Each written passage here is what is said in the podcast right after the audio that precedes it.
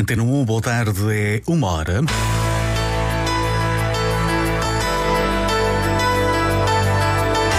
Antena 1 Madeira. Informação. No ano de 2022, as Comissões de Proteção de Crianças e Jovens registaram mais de 900 queixas, a maioria relacionadas com violência doméstica. O Governo Regional exige a revogação imediata das novas regras para o acesso aos reembolsos do subsídio de mobilidade. O prazo para a validação das faturas através da internet termina hoje. O Diário Regional conta com Miguel França no controlo técnico. A edição é de Celina Faria.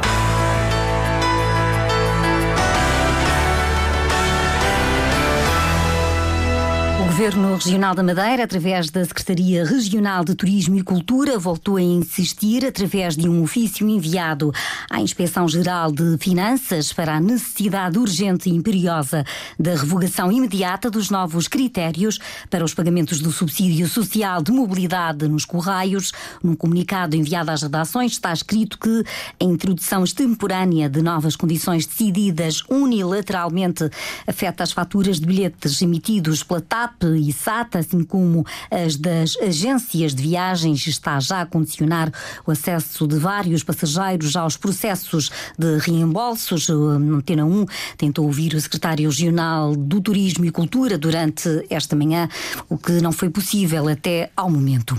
Termina hoje o prazo para a validação das faturas através da internet. A DECO Proteste avisa que este ano o processo é ainda mais importante para os contribuintes. A jurista Soraya Leite explica que é preciso ter em conta as alterações às tabelas de retenção de IRS. Em 2023, com as alterações às tabelas de retenção na fonte, muitos contribuintes adiantaram menos dinheiro ao Estado. Portanto, agora em sede de IRS vão naturalmente ver o reembolso reduzido ou mesmo um imposto a pagar superior ao que era expectável por força da alteração das tabelas de retenção. E, portanto, é fundamental que o contribuinte tenha uh, o cuidado e por isso a DEC Proteste recorda o contribuinte deste momento uh, da agenda fiscal para que até 26 de fevereiro faça a validação no portal e-fatura destas despesas realizadas em 2023. Se passar o dia de hoje, as faturas têm depois de ser inseridas manualmente, à exceção, como explica Soraya Leite, hum, para a recuperação do IVA. Hoje é então o último dia para validar faturas no portal e fatura na internet. Os eleitores recenseados em Portugal podem inscrever-se até à próxima quinta-feira para o voto antecipado em mobilidade. Fernando Anastácio, porta-voz da Comissão Nacional de Eleições na Madeira, explica o o procedimento que é necessário. Para votar antecipadamente será necessário ir ao portal www.portaldoeleitor.pt e aí inscrever-se Uh, ou então enviar uma carta para o Secretaria-Geral do Ministério da Administração Interna como no mesmo sentido. Inscrever-se para quê? Para votar antecipadamente. Para votar antecipadamente precisamente no dia 3 de março e não no dia 10. Isto acontece nas circunstâncias em que os eleitores habitualmente não estejam ou prevejam não estar no, no dia 10 de março no seu local de residência, qual onde estão recenseados, e então, por esse mecanismo, podem precisamente assegurar que no sítio onde irão estar no dia, no dia 3 poderão votar. Assim, o voto antecipado em mobilidade deve ser exercido no próximo domingo, nas mesas que vão ser instaladas em cada município e caso o eleitor inscrito para votar em mobilidade não consiga exercer o direito nessa data prevista, pode votar no dia das eleições legislativas que estão marcadas para 10 de março. Esta tarde, há reunião da Comissão Política do CDS para a análise do momento político na região. O líder do partido que já manifestou a intenção de sair deve comunicar a decisão no encontro de hoje.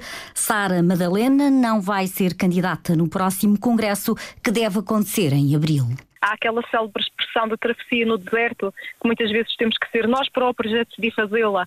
E eu estou a fazer a minha própria travessia no deserto, a avaliar não só as minhas próprias capacidades, minha própria vontade e capacidade para ser líder do partido, porque ser líder de um partido, sobretudo como o CDS está neste momento, tanto no, a nível nacional como a nível regional, não é uma decisão que se tome de ânimo leve. E neste momento não estão, não estão reunidas as prerrogativas para avançar com uma candidatura tal qual. Sara Madalena, que foi uma voz crítica da coligação do PSD com o CDS, não exclui no futuro, noutro contexto político, apresentar uma candidatura. Sabe-se que não haverá coligação às legislativas regionais entre o PSD e o CDS e o que é que acontece? O líder que fez parte dessa coligação sai Ora, se o próprio líder sai, o líder que assinou a coligação sai, é porque o próprio não queria eleições sozinhos, sozinho. Uh, portanto, tem que ser alguém que já lá está, ou já lá esteja, ou que tenha muito mais conhecimento interno do que se passa neste momento, a tomar as rédeas do partido neste momento. Porque não significa que no momento posterior, no futuro, próximo ou, ou, distante, eu não estarei lá para fazer o que for possível com o meu partido e, se os militantes quiserem, até a liderança. Uma certeza deixada por, Sala, por Sara Madalena, a reunião da Comissão Política do CDS está marcada para as seis da tarde. Duas horas depois está prevista uma declaração do ainda líder do partido, Rui eh, Barreto.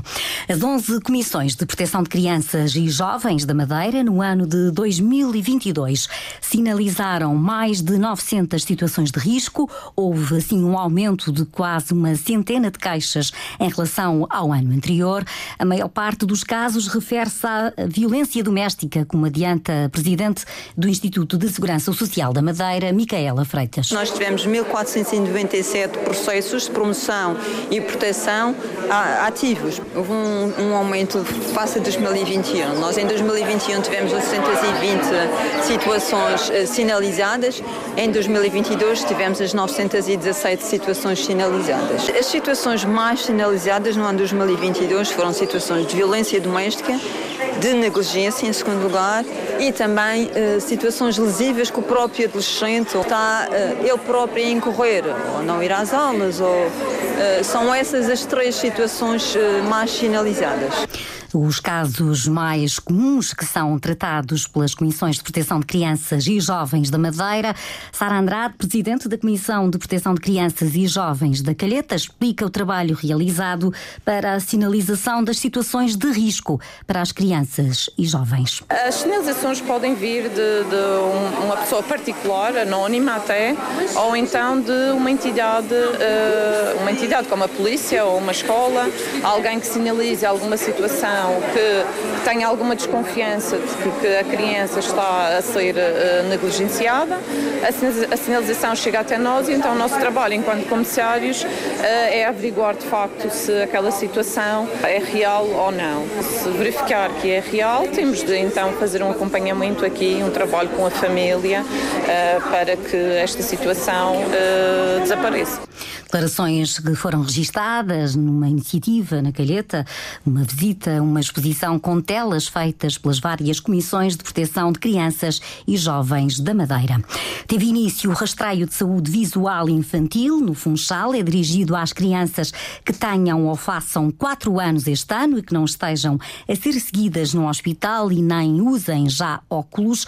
Marta Macedo, a coordenadora dos rastreios, explica o objetivo do acompanhamento. O rastreio de saúde visual infantil visa detectar a ambliopia. A ambliopia é um problema de saúde pública que consiste no vulgar olho preguiçoso. É uma doença exclusiva da infância e só, só é passível de ser tratada nesta faixa etária. Daí a importância de ser detectada, rastreada em crianças eh, pequenas. Nos casos em que foram detectadas situações de risco, as crianças são referenciadas para a consulta de oftalmologia no Serviço Regional de Saúde. As convocatórias são feitas por telefone até ao final do ano. Vão ser efetuados rastreios infantis em todos os conselhos da Madeira.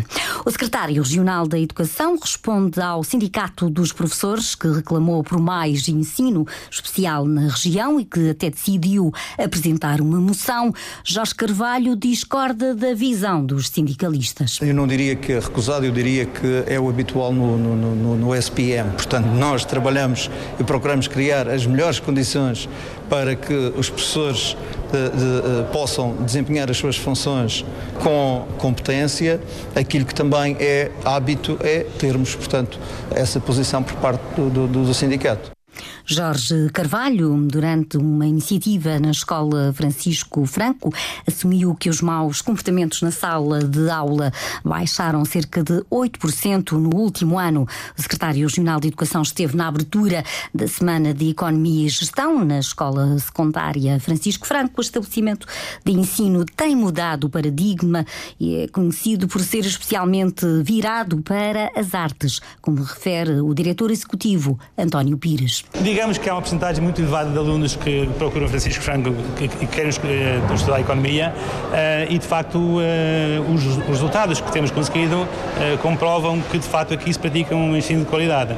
o número de alunos tem vindo sempre a crescer. eu não sei se haverá no país inteiro uma escola que tenha 91 exames de Economia como tivemos no ano passado. Portanto, há muita gente aqui a estudar Economia e convenhamos que a Economia não é uma área assim tão procurada. Eh, o que quer dizer que eh, temos aqui, de facto, um centro de excelência e de atração de alunos na área de economia com excelentes resultados. No primeiro dia de atividades, Fernanda Cardoso, diretora regional dos assuntos, de Assuntos Europeus, partilhou algumas das preocupações da União Europeia. Fernanda Cardoso destaca que a questão económica é um reflexo da atual situação de guerra e do fim da pandemia. Nós estamos a sair de crises gravíssimas, como foi a crise decorrente do problema da pandemia, agora temos a questão da guerra. Tudo isso tem um impacto económico brutal na União. Nós vimos a questão, eh, desde a dificuldade do, do abastecimento, a questão do aumento dos preços generalizado, da inflação. Enfim, o desafio económico é um desafio maior, está uh, na, também à cabeça das prioridades uh, da União Europeia, tendo em vista combater contra a exclusão, uh, contra a pobreza. todas essas questões estão na ordem do dia. A recuperação económica é fundamental, até na tal lógica, depois numa, de uma política de coesão, haver uma redistribuição eficiente de recursos a nível da União Europeia. Os diferentes pontos de vista partilhados na semana dedicada à economia e gestão da Escola Francisco Franco, que decorre até à próxima sexta-feira. No ano passado, no total da procura de compra de casa no Funchal, cerca de 45% correspondeu a cidadãos estrangeiros. O Funchal é mesmo a cidade que em todo o país registra a maior percentagem de estrangeiros que procuram adquirir uma habitação. Os, os dados são divulgados pelo site Idealista no final de 2023 2023 houve quatro cidades onde pelo menos três em cada dez pessoas que procuraram casas para comprar eram estrangeiros, Funchal, Ponta Delgada, Faro e Viana do Castelo. Em hum, sentido oposto, Évora, Coimbra e Beja foram as cidades menos pesquisadas pelas famílias que residem fora do país. A Associação de Indústria, Comércio e Turismo do Porto Santo está preocupada com a quantidade de sargaço e de moscas na praia. O presidente da Assembleia Assembleia Geral, José António Castro, teme que a procura turística na Páscoa seja prejudicada, pelo que faz um pedido. Apelamos a todas as entidades públicas e com a responsabilidade da praia, do ambiente, eh, que tentem remover as algas o mais urgente possível, no sentido que está a aproximar aí a Páscoa. E como sabe, aqui o tecido empresarial de Porto Santo ainda é sazonal e precisamos uh, daqueles que nos visitam cá no Porto Santo e o que está aqui a comentar e que os empresários dizem muito bem é que está a haver um desvio aqui de turistas que em vez de ir para o Porto Santo estão em outros destinos e para nós isto é complicado. As preocupações de José António Castro, que lembra que se aproxima a época da Páscoa, um período já de grande procura do Porto Santo. Até às seis da manhã de amanhã está em vigor um aviso da Capitania devido ao vento forte no mar e à agitação. São recomendados aos proprietários e armadores das embarcações os habituais cuidados. E assim o Diário Regional da UMA contou com Miguel França no controlo técnico. A edição foi de Celina Faria.